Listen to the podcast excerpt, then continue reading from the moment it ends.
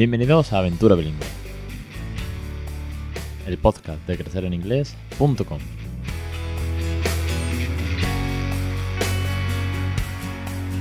Capítulo 142, 7 de marzo de 2019. Muy buenas, mi nombre es Alex Perdel y esto es Aventura Bilingüe. Es el podcast sobre bilingüismo, el podcast en el que abarcamos pues todo lo que es la experiencia de crear un niño bilingüe, todos los recursos, consejos, experiencias de otras familias, de docentes, de científicos, de autores, de tanto de, de novela bilingüe como de contenidos específicos para criar bilingüe. Un podcast que abarca todo ese universo que, madre mía, ¿quién me lo iba a decir a mí? Que el bilingüismo iba a dar para tanto neurociencia, desarrollo, inteligencia múltiple, vocabulario, consejos, rutinas y por supuesto el método que ponemos en práctica en esta casa método Nadica de naturalidad, diversión y cariño, a través del cual he conseguido que mi hijo sea bilingüe y que podemos. Tenéis todo, todo, todo, todo eso explicado en este podcast y en los cursos. Más de 100 clases, más de 140 podcasts. En fin, muchísimas cosas por delante.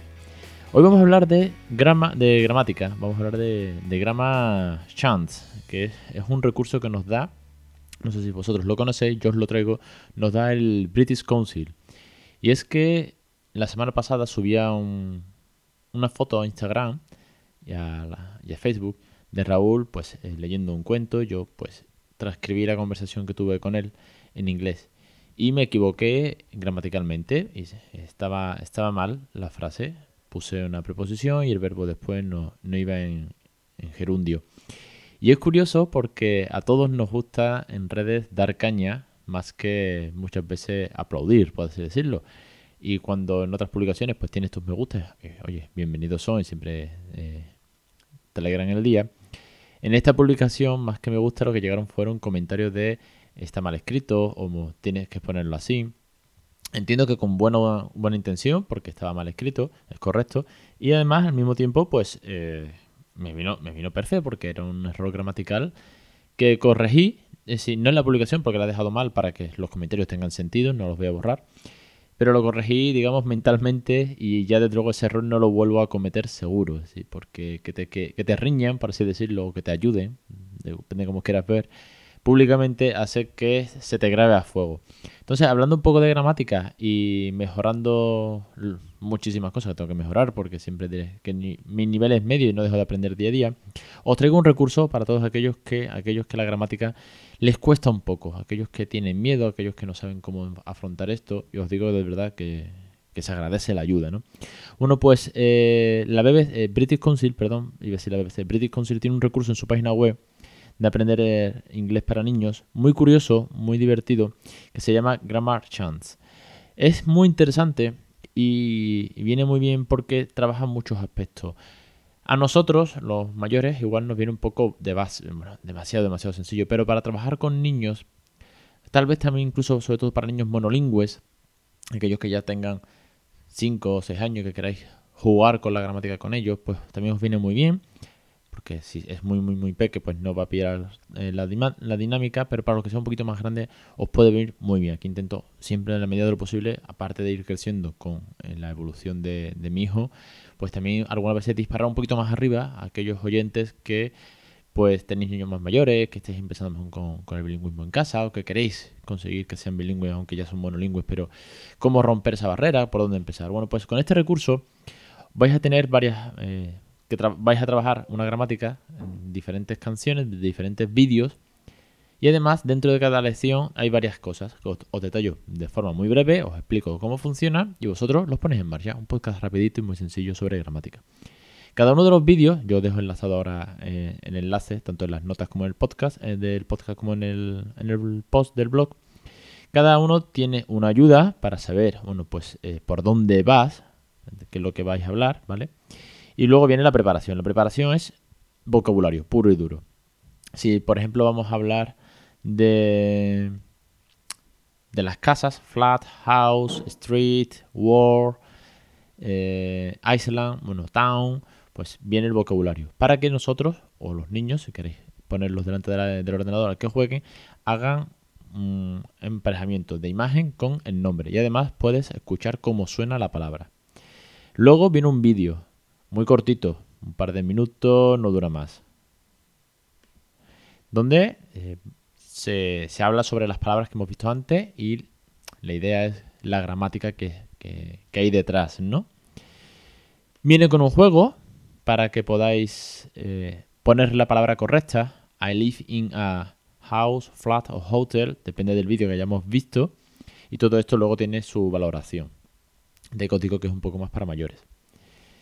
Una cosa muy, muy buena que tiene es que el vídeo además está transcrito, viene la transcripción de la canción, de la cancioncilla, viene en la página web para que podáis bien aprenderla, bien seguirla, o bien si dice una palabra que no conocéis o que, o que no has pillado, tiene la transcripción de manera que podáis consultarla, ¿de acuerdo?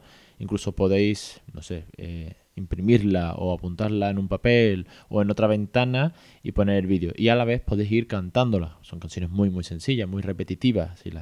aquí la, la idea es repetir la gramática, aprender el vocabulario y bueno, siempre como trato de deciros, en la medida de lo posible con este tipo de cosas, aunque es un poco más tediosa, pero divertiros. Al final, si no nos divertimos, no aprendemos. Y por último, o por penúltimo, vienen dos sesiones, una son documentos y son PDFs para imprimir. Eh, las palabras, el vocabulario, la actividad y las respuestas. De manera que podamos también trabajar sobre el papel. Y por último, bueno, pues viene como un debate, ¿no? Ese debate. Es que, por ejemplo, en el caso que os pongo, este de, los pisos, casas, hoteles, la ciudad, pues viene Do you live in a flat, a house o somewhere else? Eh, bueno, pues se abre un debate. Esto sería a nivel de casa. Si pues ya hemos terminado de ver el vídeo, ya hemos jugado, vamos a intentar, ¿vale? Practicar. Eh, honey o little boy o little girl Uh, do you live in a house? Do you live in a flat? Uh, this is a city, this is a town. We are in a Iceland. En fin, un poco por tratar de debatir para que la actividad no se quede sola ahí, sino que además es un buen momento. Creo que realmente es junto con la transcripción que nos ayuda a cantar el vídeo la parte más importante porque al final. Este tipo de ejercicios no se pueden quedar solamente en ver el vídeo y hacer bien la parte gramatical correcta de poner la palabra en el casillero del, vocabulario, sino que aquí los chulos es que se suelten, que practiquen, que hablemos, que nosotros también, los papás y mamás, si no está haciendo bilingüismo 24-7, pues es un buen momento a través de esta rutina, vamos a llamarlo así, este juego, que podamos sortarnos, que podamos hablar, que podamos discutir sobre si vivimos en una casa, si vivimos en una, en una ciudad y a partir de aquí las opciones las que queráis.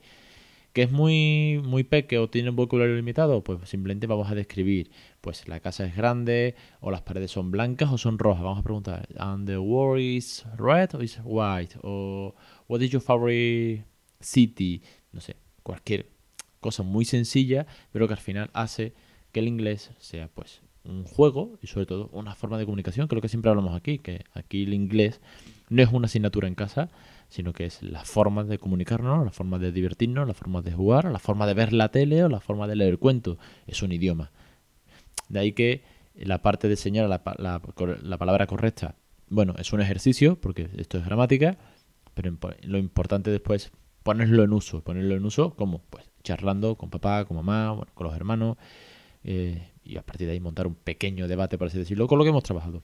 Está muy guay este, este recurso de, del British Council porque vienen un montón de, vídeos. No es excesivamente largo, pero sí queda para mucho, mucho, bueno, pues para mucho contenido que practicar, que poder discutir y que poder divertirnos con el inglés. De esta página voy a intentar traeros de vez en cuando algún recurso más que analice que, o que pueda dentro de la medida posible poner en práctica con, el peque, pues yo digo que a él aún se le escapa.